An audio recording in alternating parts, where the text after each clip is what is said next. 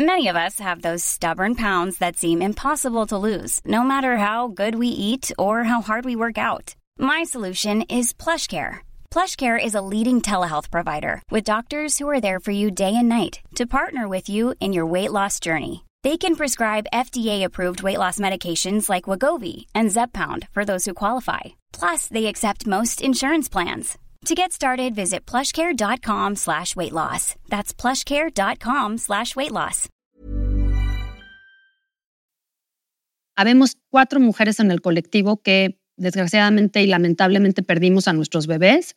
Somos cuatro, ¿no? Este, y las demás, pues, son partos inducidos, ¿no? Sin consentimiento, exámenes apócrifos, exámenes que no existen, que finalmente no tenían ese diagnóstico que en ese momento les dijo que tenían, cirugías innecesarias, que no, no, no se sabe bien cuál era el propósito de, de abrirlas. Ahora tenemos pues obviamente muchos más elementos para saber que definitivamente este doctor y su cártel, su organización, ¿no? Que realmente pues no solamente es parte de, de los embarazos y de inducir los embarazos para que obviamente cuadrara con su agenda, sino que también hay todo un negocio de este, reproducción asistida y de fertilidad asistida que pues tiene que ver con óvulos, inseminaciones, embriones, etcétera, que pues parece que también ahí hay bastante suciedad y, y, cosas turbias que no todavía no logramos entender, pero que de alguna manera se están pegando las piezas de una manera impresionante, ¿no?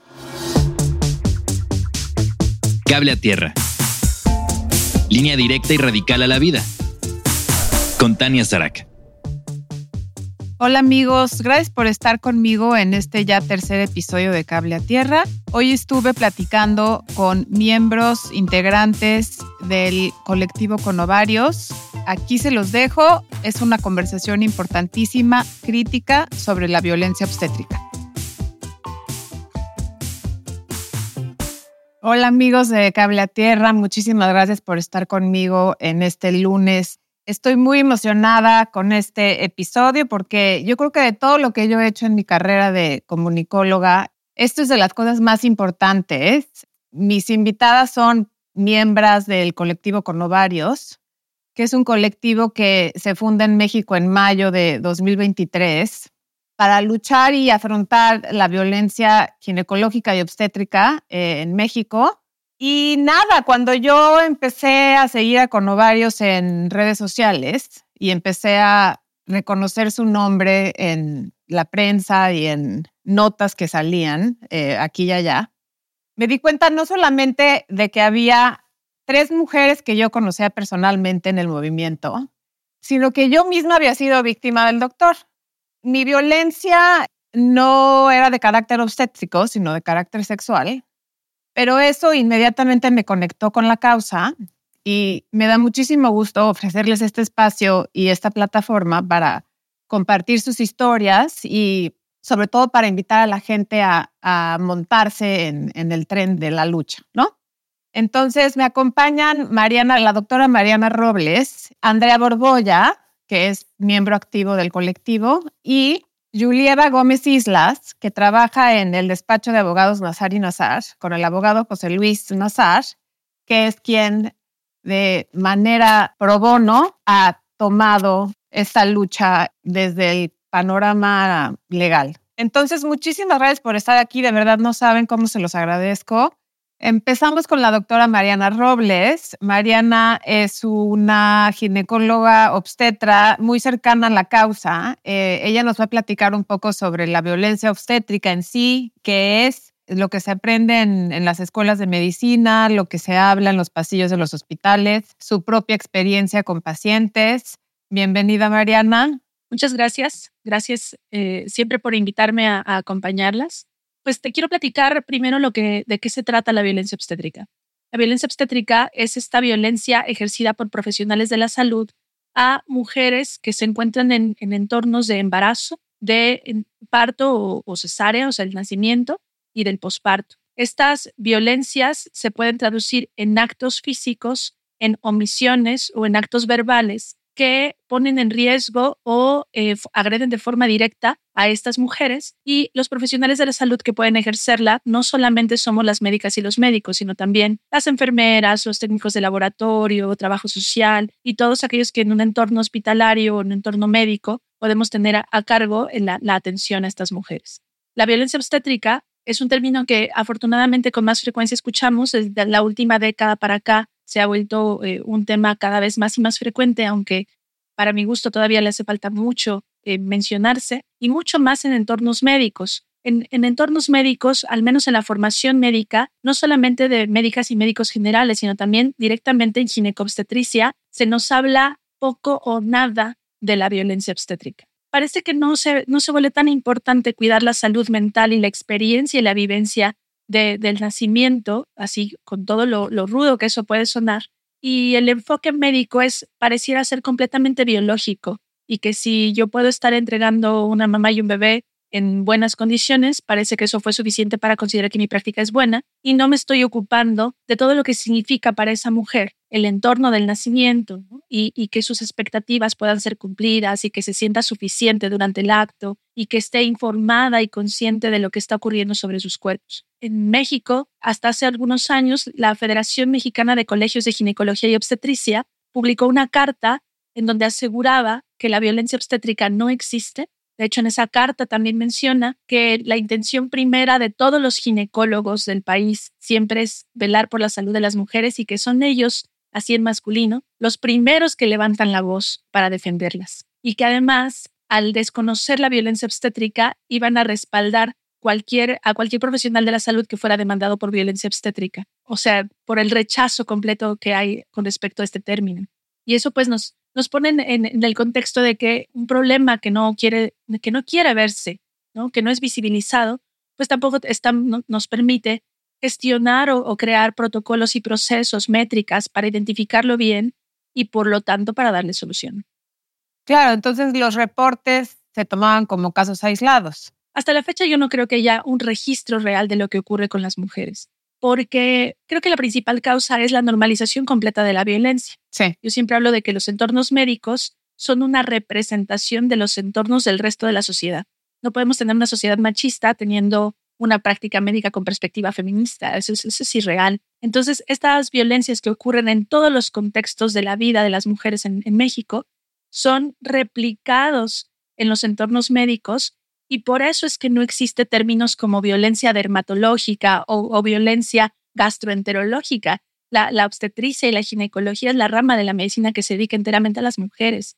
Y esto es una manifestación en extensión de la violencia de género, que es una de las principales violencias que se viven en nuestro país. Que, híjole, sí, me, me, está explotando la cabeza con lo que estás diciendo. Eh, ¿qué, es cierto lo que, ¿Qué es cierto lo que acabas de decir, que el entorno médico es como un microcosmos en lo que pasa en la sociedad? Eh, me parece acertadísima metáfora. Y entonces en tu propia práctica, en tu propia carrera como, como médica, ¿cómo lo has acatado o cómo lo has reconocido o cómo, o cómo tratas de, pues, de solucionarlo, solucionarlo en medida de tus posibilidades? Sí, como, como una mujer mexicana, además crecida en contextos de, de entornos socioeconómicos bajos y, y, entornos muy violentos, yo también tenía muy normalizada la violencia, ¿no? Entonces yo de estudiante de medicina recuerdo estar en, áreas de obstetricia donde los regaños a las pacientes se volvían música de fondo que nadie, nadie escuchaba más.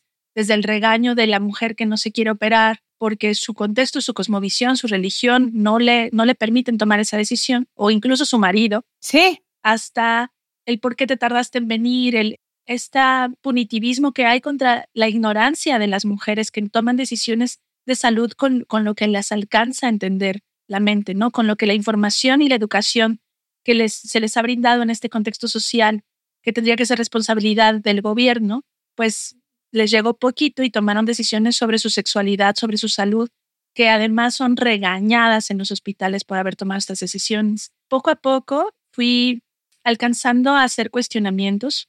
Honestamente, creo que fue hasta que estuve yo haciendo la, la especialidad médica en un entorno donde se atendían partos respetados, fue cuando empieza una sensibilización que al final se vuelve un camino sin retorno. Una vez que alcanzas a ver la violencia, que alcanzas a identificar los sistemas de violencia, es mucho más fácil identificar todos los sistemas de violencia que atraviesan a las mujeres en los entornos médicos, sea esto violencia estética, violencia gordofóbica, racismo, clasismo y obviamente toda la connotación de violencia de género que hay en la práctica médica. Es allí donde yo empiezo a regresar, por ejemplo, a prácticas a hospitales públicos, donde me doy cuenta que se hacen tactos sin autorización, sin siquiera explicarte cuál es la información que voy a obtener de ese procedimiento médico, sin pedirte autorización para ocupar tu vagina con mis dedos, o cómo se aceleraban procesos en pos de sacar pues camas libres, ¿no? Movilizar números, entregar trabajo hecho para el siguiente turno, cómo se tomaban decisiones de esterilización en mujeres porque el médico creía que ella estaba equivocada al no quererse operar, entonces en la cesárea aprovechaba yo para operarla porque ella está equivocada en la decisión que toma sobre su cuerpo. O al revés, o sea, mujeres que decidían que querían una cirugía para no tener más bebés y se les rechazaba la cirugía, a veces simplemente por no querer hacerla y otras veces escuché discursos en los que qué tal si conoces a un hombre en el futuro que quiera tener hijos contigo y tú tienes que conservar tu fertilidad para ese hombre virtual claro. que quizás alguna vez quiera hijos, ¿no? Cómo, cómo las decisiones sobre nuestros cuerpos, incluyendo la interrupción del embarazo, son continuamente canceladas, porque no está, se nos penaliza el goce de la sexualidad, se nos penaliza creyendo que lo que te toca es cargar con la responsabilidad de haber tenido relaciones sexuales hay una lista interminable de las violencias que nadie me ha platicado, que yo he sido testiga directa. Y obviamente depende el nivel socioeconómico y el tipo de atención en el que te encuentras, va a ser también los niveles de violencia y la normalización de esta. Porque yo he estado desde en hospitales públicos atendiendo población indígena, donde veo violencias, hasta hospitales privados, donde veo que también las violentan, pero les sonríen y les cobran a la salida. Claro en donde también están tomando decisiones por encima de ti, donde se hacen inducciones de parto sin notificar, donde se genera una cultura de miedo en la que yo te orillo a que aceptes la decisión de hacerte una cesárea innecesaria o de que tu nacimiento cuadre con mi agenda, con mis vacaciones o con lo que yo necesito para mi práctica, sin entender que la atención de parto respetado es toda una filosofía detrás en la que entiendes por completo cuáles son los beneficios para la madre y para ese bebé de no intervenir. Y que cuando es necesaria una intervención, las mujeres tenemos total capacidad de raciocinio y de toma de decisiones sobre nuestros cuerpos y que podemos ser participantes activas de esas decisiones. Sin duda, y además la normalización y la internalización, porque las mujeres llegan a consultas sin saber. Digo, cada vez menos, las generaciones están cambiando, cada vez hay más información, más acceso a, a ella, pero las mujeres ni siquiera saben cuáles son sus derechos o ni siquiera saben reconocer el abuso, ¿no? Creo que en general las mujeres somos socializadas desde la infancia para tolerar un montón de cosas. Sin duda. para que se te apague el instinto de queja y para que seas amable y cómoda para el que tienes enfrente. En esta socialización en la que aplaudimos la obediencia de las niñas, también les quitamos un montón de herramientas para que ellas puedan escuchar esa voz interior que te dice que te están tratando mal y que tienes total derecho de levantar la voz o de quitarte de allí. Porque además, en contextos como lo que ocurrió a, las integrantes de, de, de, Conovarios, en donde son contextos en donde estás pagando por un servicio, pues tú podrías tener la opción de decidir llevarte tus canicas e irte a jugar a otro lado, ¿no? O sea, buscar el servicio que, que, tú quieres recibir. Sin embargo, como nos enseñan a dudar de nosotras, tal vez me equivoqué y no había una mala intención en ese abrazo, creo que entendí mal.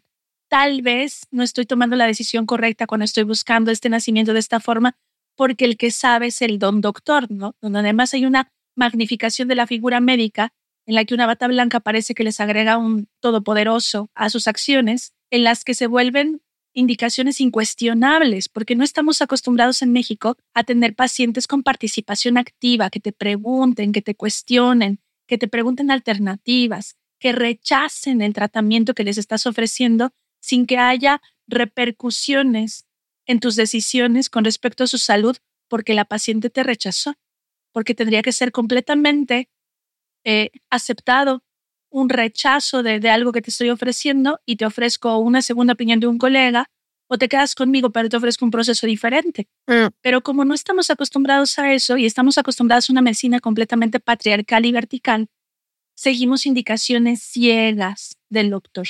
Y cuando algo sospecho que no me cuadra, cuando algo no está bien, parece que es mejor quedarme callada, porque además hay una revictimización cuando levanto la voz y no, no tengo seguro un respaldo ni legal ni social cuando me atrevo a levantar la voz. Totalmente, qué fuerte, qué fuerte todo lo que estás diciendo, de verdad. eh, me parece de una importancia bárbara. Eh, ¿Y cómo es que te acercas al colectivo? ¿Cuándo empieza tu participación en o cuándo empiezas a escuchar casos de, de abuso de parte de, no solamente del doctor en, en específico del cual vamos a hablar, sino de otros? Pues eh, creo que al ser parte del gremio conoces lo que ocurre tras bambalinas. Ajá. Creo que eso, eso, eso pasa en todos los gremios, en medio legal, en el medio educativo. Sabemos entre colegas las prácticas o alcanzamos a vislumbrar prácticas eh, que sabemos que son erróneas. A mí directamente, yo no formo parte activa del colectivo, pero hay algunas mujeres del colectivo que se han vuelto mis pacientes. Ok. Hace alrededor de tres años, me parece, dos años, llega Liora a mi consultorio con un síndrome de estrés postraumático que tenía un impacto directo sobre su salud, sobre su, o sea, con repercusiones biológicas importantes, a la que le tuve la oportunidad de ir acompañando poco a poco en el establecimiento de algunas de ellas. Ella sigue trabajando en otras y fue como me voy enterando de cómo se va armando el entretejido de mujeres que tuvieron la oportunidad de irse contando sus propias historias y un poco lo que pasó contigo, ¿no? Espejearte en la historia de la otra y reconocer la propia violencia que te había generado. Si bien en el, co- en el colectivo yo no formo parte, eh, he visto su lucha y su tocar puertas. Acabamos de estar en el Senado de la República también hablando sobre eh, nacimiento respetuoso, las implicaciones de esto a nivel biológico, tanto para la madre como para el bebé. Y he tenido la oportunidad de que me inviten porque además de todo, hay muy poca perspectiva feminista en la ginecología. Claro. Entonces entiendo que me volteen a ver porque soy una ginecóloga que se nombra abiertamente feminista. Y es un absurdo pensar que la ginecología, que es la rama de la medicina que se ocupa de la salud de la mujer, no tenga una perspectiva feminista.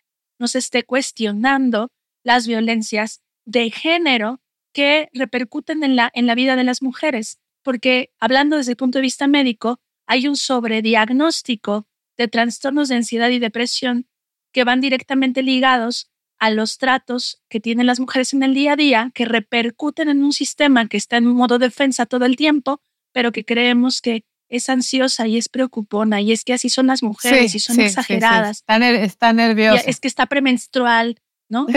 Y, y le, le achacamos a las hormonas Qué horror, qué horror. condiciones psiquiátricas de cuerpos pidiendo auxilio desde lo metabólico, desde lo bioquímico. Y estamos sobremedicadas en este país para trastornos de depresión y ansiedad que son simplemente respuestas a las violencias de los entornos. Pues creo que es buen momento entonces para presentar a Andrea. Gracias, Mariana. Andrea Borbolla es una de las fundadoras del colectivo. Em, ella fue víctima directa del doctor alrededor del cual se crea el mismo colectivo. Ella nos va a platicar un poco de eso, de su testimonio. Bienvenida, Andrea. Gracias por estar aquí. Muchas gracias. Bueno, pues mi caso es del 2009, ya hace 14 años, y en ese momento, digamos que todos los caminos llevaban a este doctor que se llama Jesús Luján o Jesús N, como lo utilizamos en, en los medios. Y bueno, de verdad era como el doctor pues más famoso, digamos, por supuestamente respetar el parto humanizado. E- Eso era como se vendía él. Entonces, pues obviamente, pues en este sector de, de mujeres que realmente queríamos recuperar el parto, ¿no? O sea, que había evidentemente en el mercado una oferta de, de- de partos medicalizados brutalmente, pues este doctor, digamos que era como esa promesa, ¿no? Ese, ese sueño de muchas mujeres de realmente vivir con todo nuestro cuerpo, nuestro parto.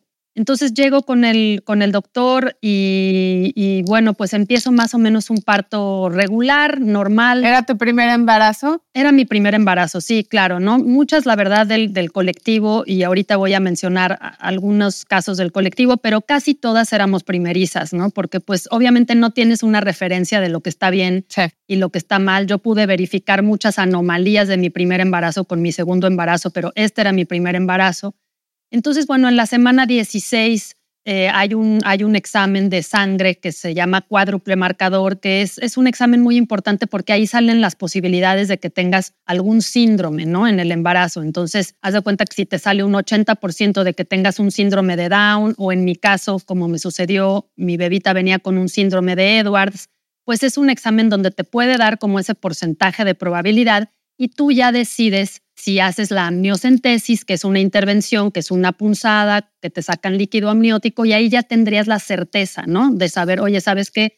Quieres seguir con el embarazo adelante, tienes este síndrome y lo que significa. Eh, el doctor en ese momento sale de viaje, no me, no me realizan el examen. Cuando regresa, yo le digo, oye, pues creo que este, se nos pasó el examen y él es una persona, es un personaje que realmente ha desarrollado una gran capacidad de encantar y de de alguna manera carismático este, como el solo. es carismático totalmente no entonces no tú que eres eh, yo yogini y eres maestra de yoga seguramente estás teniendo un embarazo precioso y tú no te preocupes de absolutamente nada. Entonces bueno obviamente uno pues confía al 100% no en su doctor en ese momento sigo yo con el embarazo, pero ya más adelante del embarazo empiezo a notar realmente pues cosas que no eran normales comparado con otras amigas embarazadas que yo tenía en ese momento, sobre todo el movimiento fetal. Yo no tenía movimiento fetal, empiezo a sentir que no había movimiento de mi bebé adentro de la pancita y sobre todo que tenía como una sensación del abdomen muy distendido, como la panza muy, muy dura, ¿no? Muy dura. Le pregunto varias veces, o sea, yo realmente sí empiezo a estar incómoda dentro del embarazo, ¿no?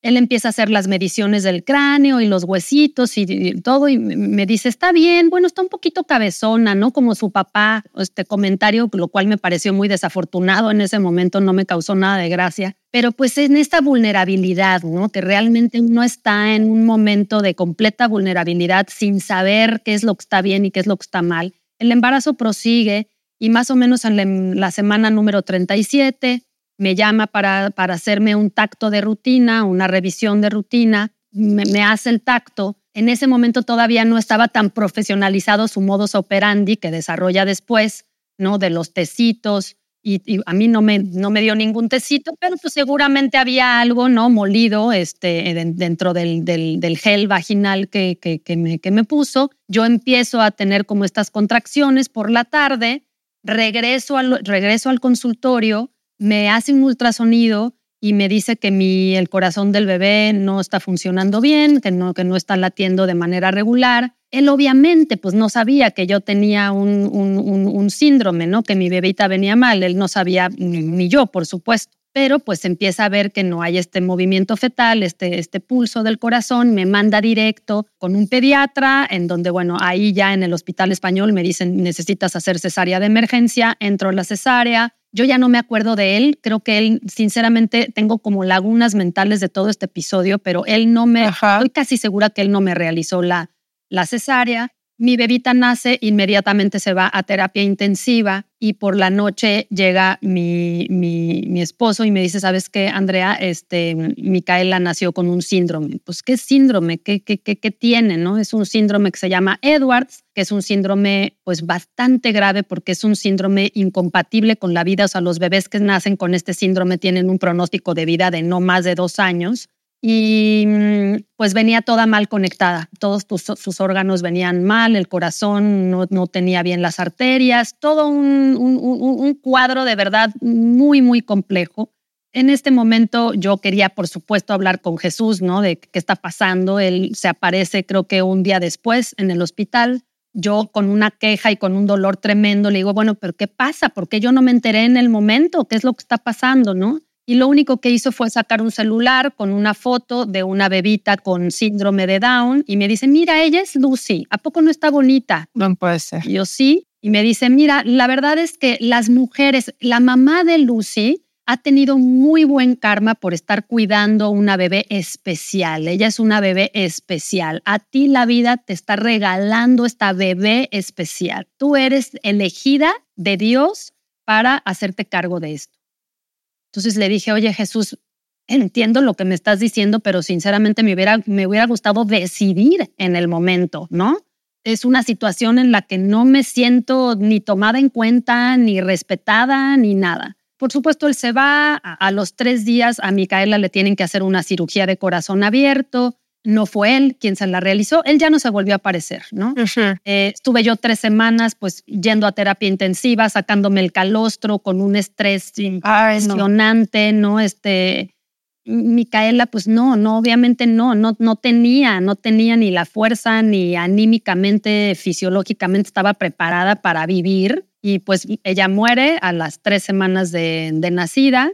Evidentemente, pues fue un episodio que me rompió completamente de mi vida, eh, mi matrimonio se desestabilizó, económicamente, pues imagínate los recursos para tres semanas en terapia intensiva, o sea, fue realmente un episodio pues muy, muy, muy grave en, la vida, no solamente mía, sino de mis familiares, etcétera. Yo llegué después a a su consultorio Emiliano, el papá de, mi hija, de mi hija Marina, que, que, ahorita tenemos y que está viva y sana y, todo perfecto, él estaba enojado contra Jesús. Entonces llegamos al consultorio de él y él sí como que lo confrontó de una manera más fuerte, ¿no? Yo no tenía, la verdad, en ese momento la fuerza para hacerlo, pero lo confrontó y Jesús de verdad se lavó las manos, pero de una manera tan hábil, ¿no? Tan hábil que pues finalmente como que nos dejó desarmados nosotros pensábamos que éramos un caso aislado, entonces, pues bueno, salieron más las cosas, nos tocó la bola negra, qué mala suerte, ni modo, ¿no? Y transcurrieron los años, yo siempre tuve una sensación de que algo no había estado bien, porque yo le dije, a ver, pero la cesárea de emergencia, ¿qué tuvo que ver con el síndrome de Micaela? Yo no, como que no podía relacionar esos dos eventos. Y él me dijo, no, es que eso fue algo aparte. Tú tuviste un infarto placentario, tú tuviste trombosis. Ahora resulta que todas las del colectivo tenemos trombosis, ¿no? De alguna manera. Ok. Entonces, bueno, 14 años después, marzo de este año, sale este artículo en Animal Político que hizo Marcela Nochebuena, la periodista, y de repente empiezo a leer el artículo y haz de cuenta que se me enfrió el cuerpo así de los pies a la cabeza. Me empecé a espejear, empecé a ver mi, mi historia en los demás, empecé como a relacionar y entonces contacto a Marcela y le dije, oye, yo quiero dar mi testimonio, o sea, siento que a mí me pasó esto, ¿no? Y entonces a partir de ahí, pues nos empezamos a juntar este grupo de mujeres que formamos el colectivo el día de hoy y pues fue muy intenso, ¿no? Fue muy intenso el encuentro porque por supuesto pues todas de alguna manera estábamos coincidiendo en procesos muy similares. Habemos cuatro mujeres en el colectivo que desgraciadamente y lamentablemente perdimos a nuestros bebés.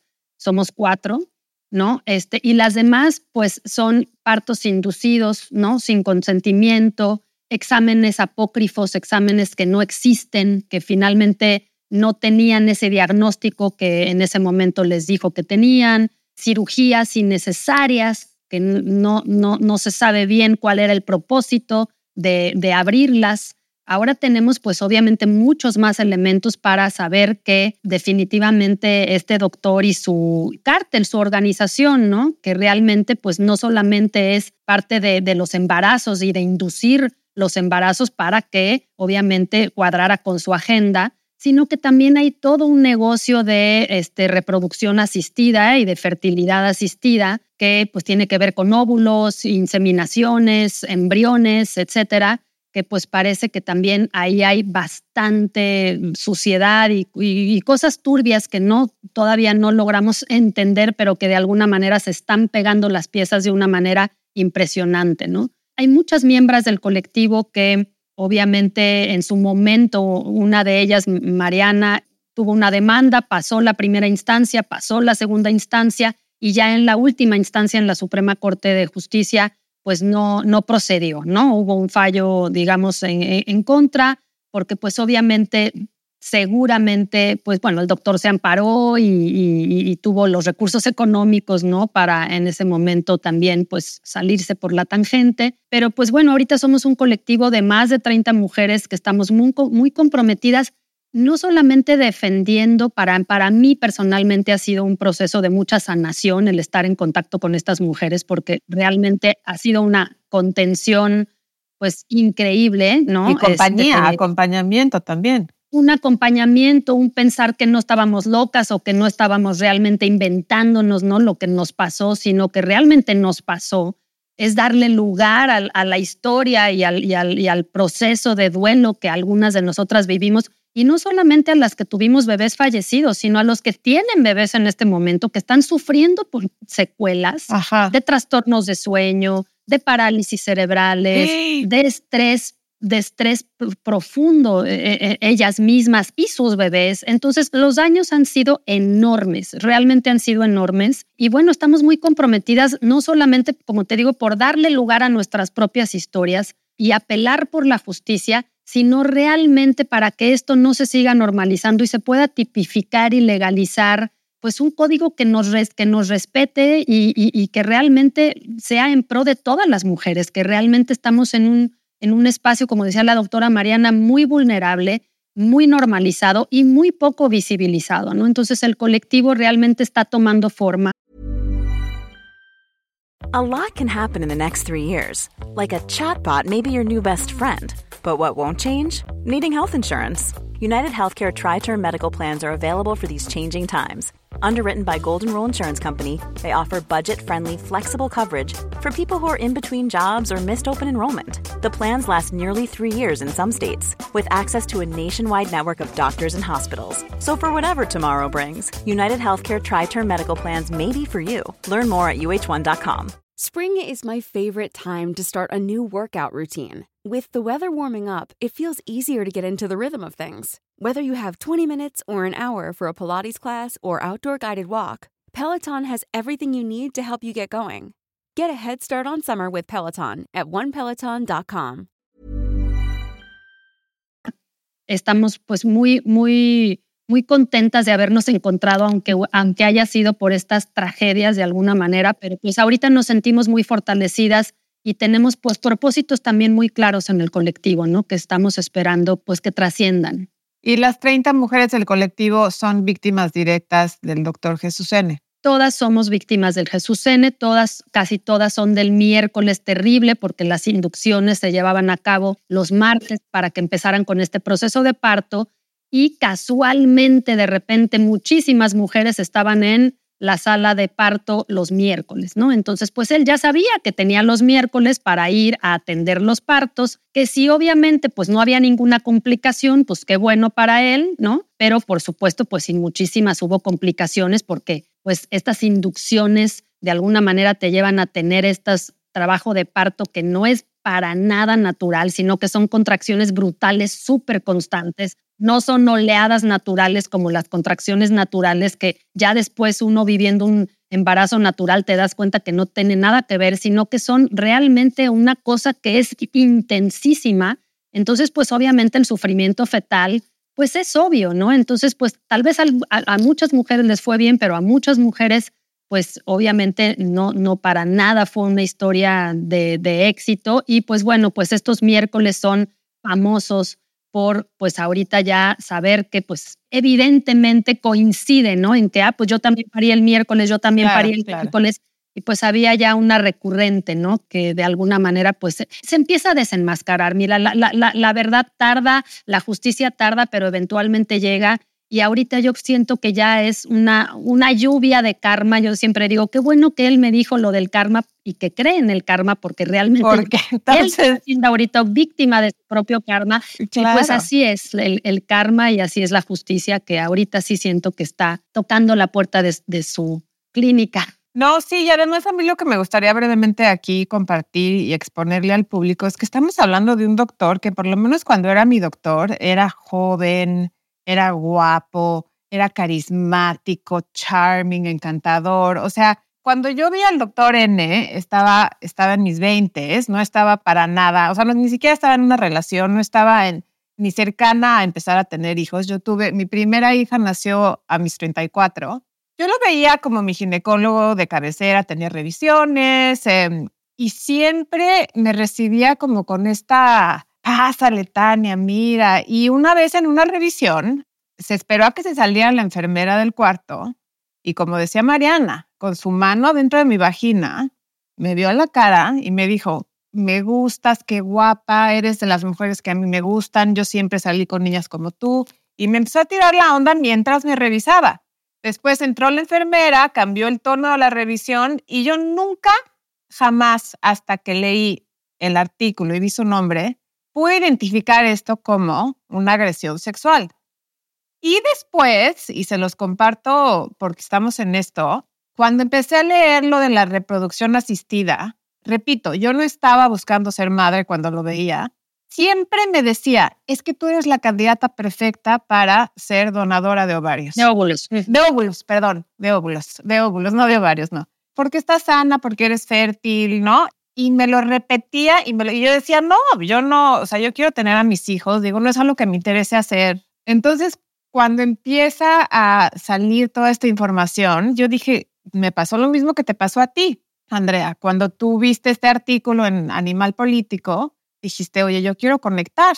Entonces, pues nada, la importancia de alzar la voz y de crear estas comunidades de apoyo. Em, yo también me siento muy cercana a todas ustedes. Y entonces, antes de entrar con Julieva, Andrea, cuéntame qué resultados ha habido, porque claramente han habido resultados reales de ustedes, o sea, de su lucha. Pues sí, estamos con un despacho y ahorita Julieva podrá exponer más el tema en cuanto a lo, penal, pero la verdad es que estamos respaldadas por el, abogado Nazar, que pues personalmente también se, se, se ve, le, le, toca fibras, ¿no? Eh, su, su, esposa no fue víctima del mismo doctor, pero fue también víctima de violencia obstétrica, entonces pues él se pone la camiseta de conovarios, nos, nos, nos recibe a todo este grupo, digamos, en su despacho y fue pues increíble porque por primera vez nos sentimos vistas, nos sentimos vistas y no solamente que estábamos juntas, sino que teníamos el respaldo legal, ¿no?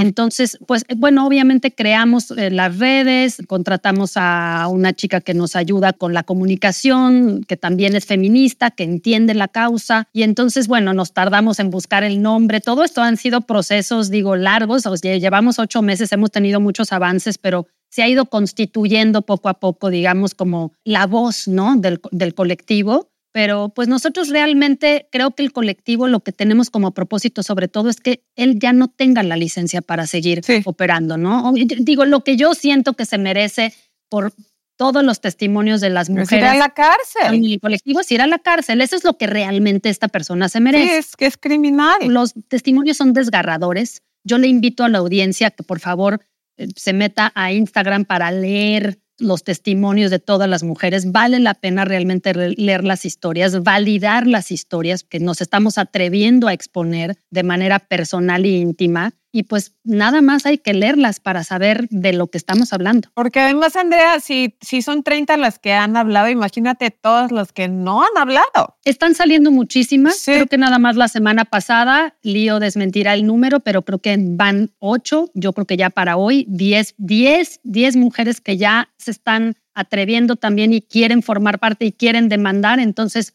pues imagínate, ya digo, yo creo que esto ya es algo que no se va a poder parar. Pues muchísimas gracias, Andrea. Siento muchísimo lo que te pasó y me da mucho gusto verte tan fuerte. Ay, muchas gracias, Tania. En tu camino. Sí, igualmente, Tania, por compartir. Y bueno, creo que es, es eso, ¿no? Que tenemos un propósito más grande que nuestras propias historias. Entonces, pues siempre eso es una fuerza hacia adelante. Claro que sí. Entonces, Julieva, mucho gusto. Ahora nos acompaña Julieva Gómez Islas. Ella trabaja con el güero Nazar, como le llaman, en el despacho Nazar y Nazar. Es ¿Estoy bien con la información? Así es. Bienvenida, pues por favor platícanos tú un poco del panorama legal, desde tu experiencia, cómo estás tú involucrada directamente con el caso, con los casos y sobre todo cómo podemos ayudar, o sea, cómo podemos ayudar desde, ahora sí que cada quien desde su trinchera, cómo pueden ayudar los escuchas en esto. Pues primeramente quiero agradecerte por la invitación. Estoy muy emocionada de estar en un foro con, con mujeres tan fuertes y mujeres tan comprometidas con la causa. Para mí, de verdad, es un honor. Y pues bueno, eh, primeramente creo que es importante pues platicar un poquito de cómo ha sido la evolución o cómo, cómo se ha ido visibilizando la violencia obstétrica, ¿no? De qué manera ha agarrado esta fuerza y las acciones que ha tomado diferentes países y principalmente México. esto no es algo nuevo. La violencia obstétrica ha sido un latente desde, desde que existe el ser humano, pero em, actualmente ha tenido mayor visibilidad, este, ha sido más visible en razón de que eh, las mujeres comienzan a hablar, comienzan a darse cuenta de que fueron víctimas de esta violencia obstétrica. Pero no es algo que acaba de suceder. Primeramente me gustaría platicar de los tratados internacionales, nuestro marco internacional, la forma en cómo ha ido reconociendo estos derechos que tienen las mujeres. Y bueno, tenemos la Convención sobre la Eliminación de todas las formas de discriminación contra la mujer. Esta convención, que fue creada en los 80 estableció desde estos años que los estados deben garantizar los servicios apropiados en relación con el embarazo, el parto y el periodo posterior al parto. Incluso también habla de que se debe garantizar la nutrición adecuada durante el embarazo y la lactancia de las mujeres. Entonces aquí ya tenemos este, un reconocimiento de los derechos que tienen que tener las mujeres y que deben de ser los mínimos que deben tener las mujeres. Y además tenemos la, la convención de, eh, de Belém du Pará, que esta convención para mí es como el parteaguas, ¿no? Es como el inicio, o bueno, más bien el seguimiento que ayuda a tener mayor fuerza al reconocimiento de que existe una violencia hacia las mujeres. Esta convención da como eh, para mí lo más importante, que es eh, el reconocimiento de que la violencia contra la mujer constituye una violación de los derechos humanos y las libertades fundamentales de las mujeres. Y esto porque limita total o parcialmente el reconocimiento, el goce y el ejercicio de estos derechos y estas libertades. Lo más importante aquí es que reconoce que la violencia contra la mujer es una ofensa a la dignidad humana y una manifestación de las relaciones de poder históricamente desiguales entre hombres y mujeres. Entonces, aquí ya nos da como este inicio o este caminito de la perspectiva de género, ¿no? De que para poder igualar los derechos entre los hombres y las mujeres, tenemos que hacerlo con perspectiva de género, claro. ¿no? esto ya son como las primeras lucecitas que nos ayudan a ir estableciendo el caminito, ¿no? Para, para, poder reconocer la violencia de género y además encaminarnos a la erradicación. Después, pues evidentemente este tratado lo que hace es obligar a los estados a mm, erradicar esta violencia. ¿Y cómo la tienen que hacer? Bueno, obligan a los estados a incluir una legislación, ya sea en normas penales, civiles o administrativas, que prevengan, sancionen y erradiquen esta violencia. Además, también establecer políticas públicas que puedan darle efectividad a estos derechos. Y bueno, también es importante establecer que en México, eh, de qué forma México ha estado haciendo efectivo o ha estado cumpliendo con estas obligaciones. Y bueno, nosotros tenemos una ley general de acceso de las mujeres a una vida libre de violencia y además tenemos las leyes locales en cada una de las entidades federativas que por primera vez establecen los tipos de violencia hacia las mujeres. Y aquí, bueno, entra la violencia eh, psicoemocional, física, económica, eh, sexual y también se agrega la violencia reproductiva. Y aquí ya tenemos otra vez un, pasito más, ¿no? Porque la violencia reproductiva ya entra eh, pues el reconocimiento de las acciones o omisiones que limitan y vulneran el derecho de las mujeres de decidir sobre su función reproductiva, el número de hijos que quieren tener, los métodos, los métodos anticonceptivos y el derecho a un aborto seguro, ¿no? Además, aquí algo que me parece súper importante es que agrega que también se considera violencia de los derechos reproductivos el no tener acceso a servicios obstétricos de emergencia. Entonces, aquí ya tenemos por primera vez expresamente reconocida la violencia obstétrica como de manera implícita, pero ¿qué es lo que sucede aquí? Que únicamente reconoce como los servicios de emergencia. Ya. Y como hemos, como hemos visto, eh, de acuerdo a lo que nos compartió la doctora Mariana y, y, el testimonio de Andrea, pues vemos que la violencia obstétrica no solamente la constituyen emergencias, ¿no? Sino diferentes acciones que van sucediendo desde el embarazo, el parto y el parto, ¿no? Pero ya hasta el 2017 ya se define la violencia obstétrica como esta acción o omisión que provenga, aquí lo importante es que establece que proviene no nada más de médicos, sino también de los administrativos, ¿no? Del personal administrativo. Entonces esto ya nos abre, ya tenemos mayor luz en este reconocimiento porque ya no solamente están obligadas las personas que tienen un contacto directo con, con, las, con las mujeres, ¿no? Sino todo el personal que de manera implícita forman parte de su experiencia. Y además establece que cómo, cómo, se, cómo se puede eh, manifestar esta violencia obstétrica.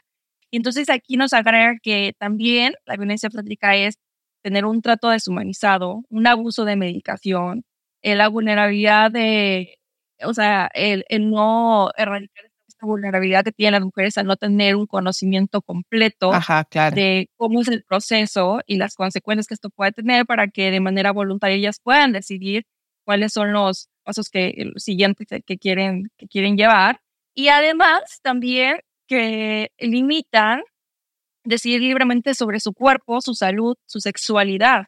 Y aquí esto ya nos, nos hace darnos cuenta que la violencia obstétrica no es únicamente yo estaba pronosticada para un parto natural y, me obligaban a tener cesárea. No, o sea, la violencia, o sea, la violencia obstétrica también la incluye el trato que tiene incluso la comunicación, también es lo que tú viviste, ¿no?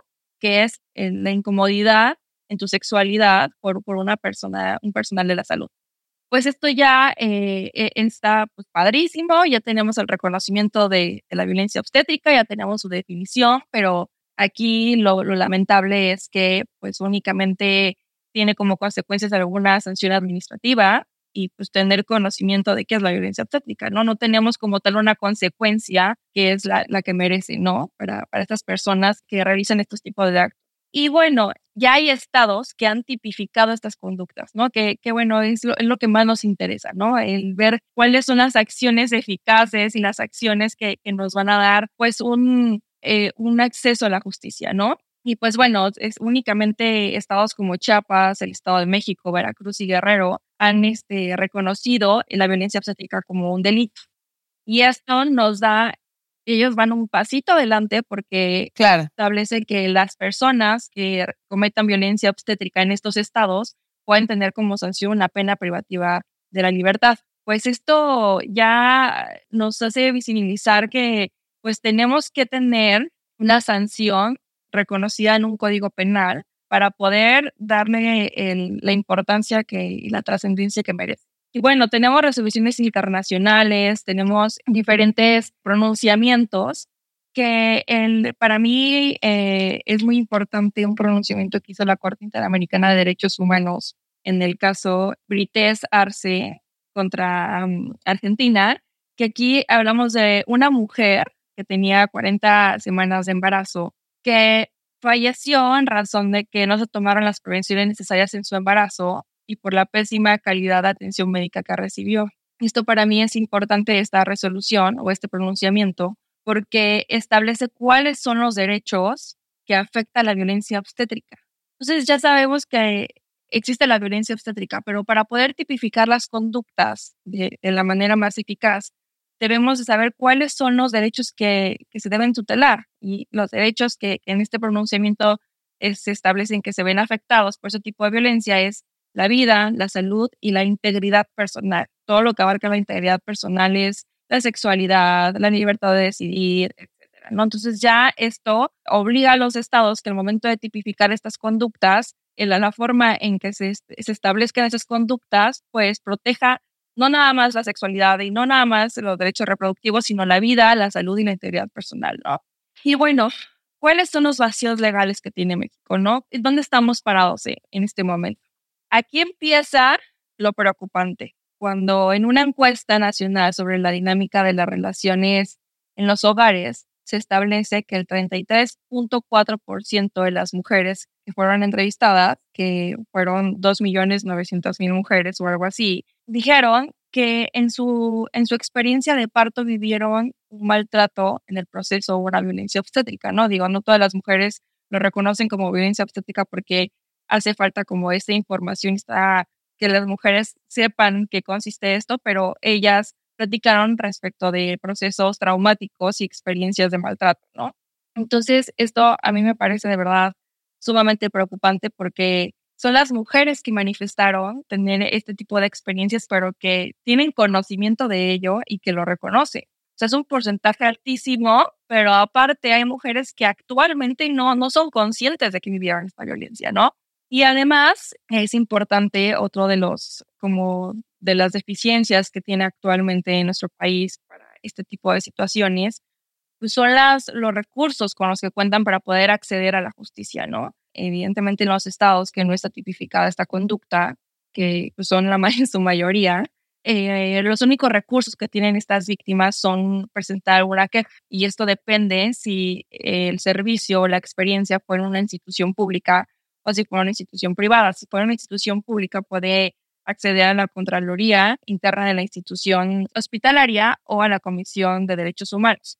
Bueno, también si es pública puede acceder a la eh, Comisión Nacional de Arbitraje Médico y si es privada, pues también a, a esta comisión, ¿no? Pero ¿qué pasa aquí? tú presentas una queja platicando tu experiencia y evidentemente quejándote de, de, este trato que fue realizado por personal médico, algo sumamente triste es la revictimización de este proceso, ¿no? Porque esta comisión no está preparada, o como decía Andrea, no tiene como esta perspectiva de género, esta perspectiva de escuchar a las mujeres, de entenderla, sino que simplemente existen muchísimos prejuicios y, muchísimas y, este, invalidaciones al, sentir de las mujeres.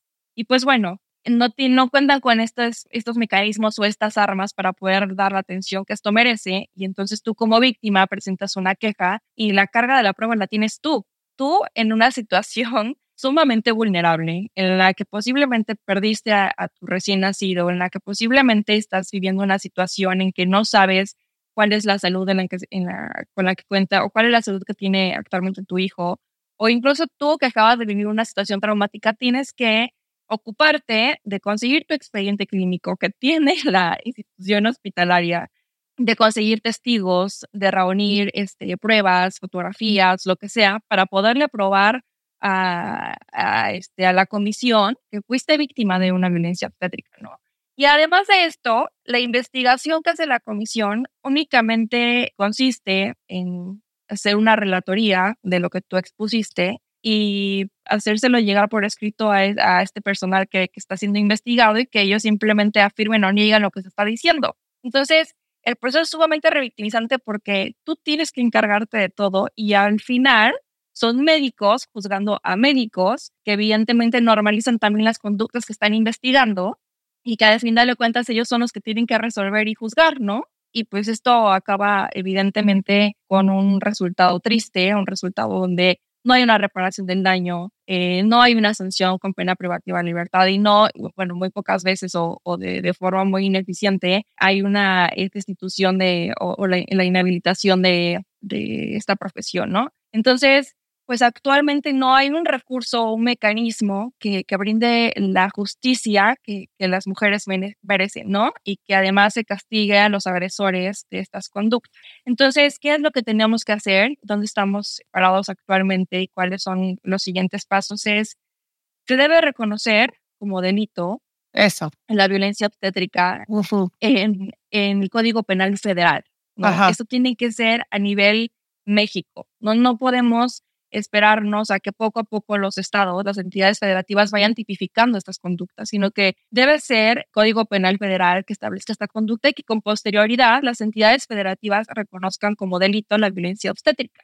¿Y esto qué nos va a ayudar? Bueno, a que haya una reparación del daño y además el que también se encuentren obligadas las, el Estado a capacitar a sus asesores jurídicos para que realicen este proceso bajo una perspectiva de género, ¿no? Que los capaciten de tal manera que el proceso sea lo menos revictimizante posible. Claro. Y de tal manera que las mujeres encuentren una tranquilidad y una justicia en estas situaciones que, bueno, evidentemente cuando hablamos de reparación del daño, eh, hay daños que no se pueden reparar, ¿no? Sí. incluso la, la experiencia que tienes, pues es algo eh, sumamente triste que es, que es difícil de, de superar y, y, de verdad reconozco a las mujeres que están emprendiendo esta lucha porque, porque es algo que empatizo y que entiendo que es algo muy difícil, pero sí que tengan mínimo una reparación tanto de los gastos que, que tuvieron que... Sí, exacto. Como, como decía, como dijo Andrea, ¿no? O sea, los gastos de tener una bebé en terapia intensiva pues son, fueron monumentales. Sí, o sea, mínimo algo que pueda resarcir todos los daños que fueron causados, ¿no?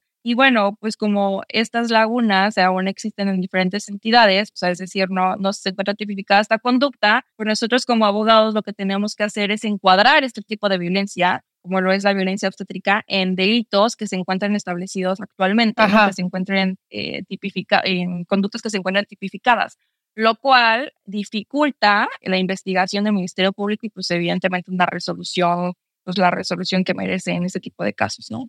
Y entonces, Julieva, dinos un poco cómo podemos ayudar, o sea, cómo puede la gente, los civiles, los que escuchan este programa, los que tienen hermanas, mamás, esposas, este, los que lo han vivido, cómo podemos ayudar, cómo podemos participar, a qué cosas debemos de ponerle atención, qué sugerencias tienes. Me, me parece que una, una gran aportación, como lo es la que están haciendo con ovarios, es difundir eh, los testimonios que justamente como tú lo dijiste, esto ayuda a que otras mujeres reconozcan o sean conscientes de, los, de las experiencias de las que fueron víctimas. Y esto para empezar nos va a ayudar a visibilizar, ¿no? A, que las mujeres sepan lo que es la violencia obstétrica, que las mujeres sepan si esto es la violencia obstétrica, de qué manera puedo evitarla. Y, y bueno, si yo sé que la violencia obstétrica también es un trato sumamente revictimizante o un trato que afecta a mi dignidad porque pues me tocó sin preguntarme, porque no me está explicando todo lo que necesito saber para tomar una decisión, porque no estoy entendiendo, pues que las mujeres tengan, digo, es, es muy triste decir que las mujeres tienen que protegerse de esto cuando deberían de ser los mismos, el mismo personal este, médico que quien debería estar claro. para ahorita este tipo de atención, ¿no?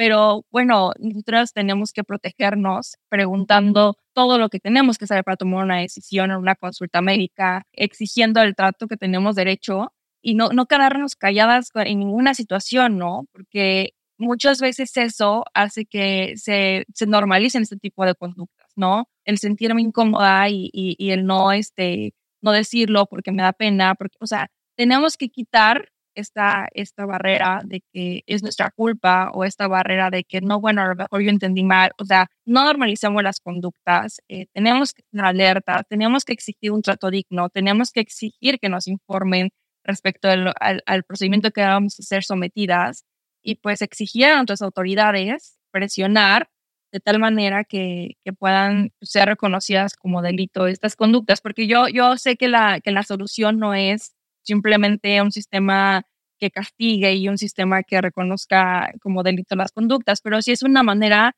de visibilizar este tipo de actos, como, como lo sucedió con, con, el, con se tipificó el feminicidio, que bueno, teníamos el homicidio que también podía englobar eh, la muerte de la privación de la vida de una mujer, pero el hecho que se haya tipificado hace que podamos tener números reales, de, que hace que podamos, así es, y hace que podamos tener una mayor implementación en la investigación de estos hechos y evidentemente una mejor atención a las mujeres. Híjole, pues muchísimas gracias, gracias, gracias Julieva. Esta, eh, esta información es, me parece importantísima. Y nada, pues gracias chicas, señoras, mujeres, por acompañarme, por haber venido a contarme sus historias. Las admiro mucho. Muchas gracias, Tania. Gracias por, por el foro y la invitación. Gracias. Gracias por acompañarnos. No olviden seguirnos en redes. Somos arroba cable tierra pod en Instagram. Por favor, suscríbanse a sus plataformas y califíquenos, mándenos mensajes, mándenos sugerencias. Ya saben que por aquí todas las leemos. Hasta la próxima semana. Gracias.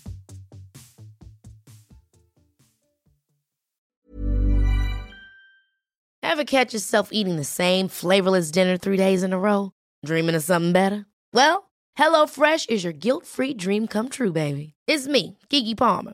Let's wake up those taste buds with hot, juicy pecan-crusted chicken or garlic butter shrimp scampi. Mm. Hello Fresh. Stop dreaming of all the delicious possibilities and dig in at HelloFresh.com. Let's get this dinner party started.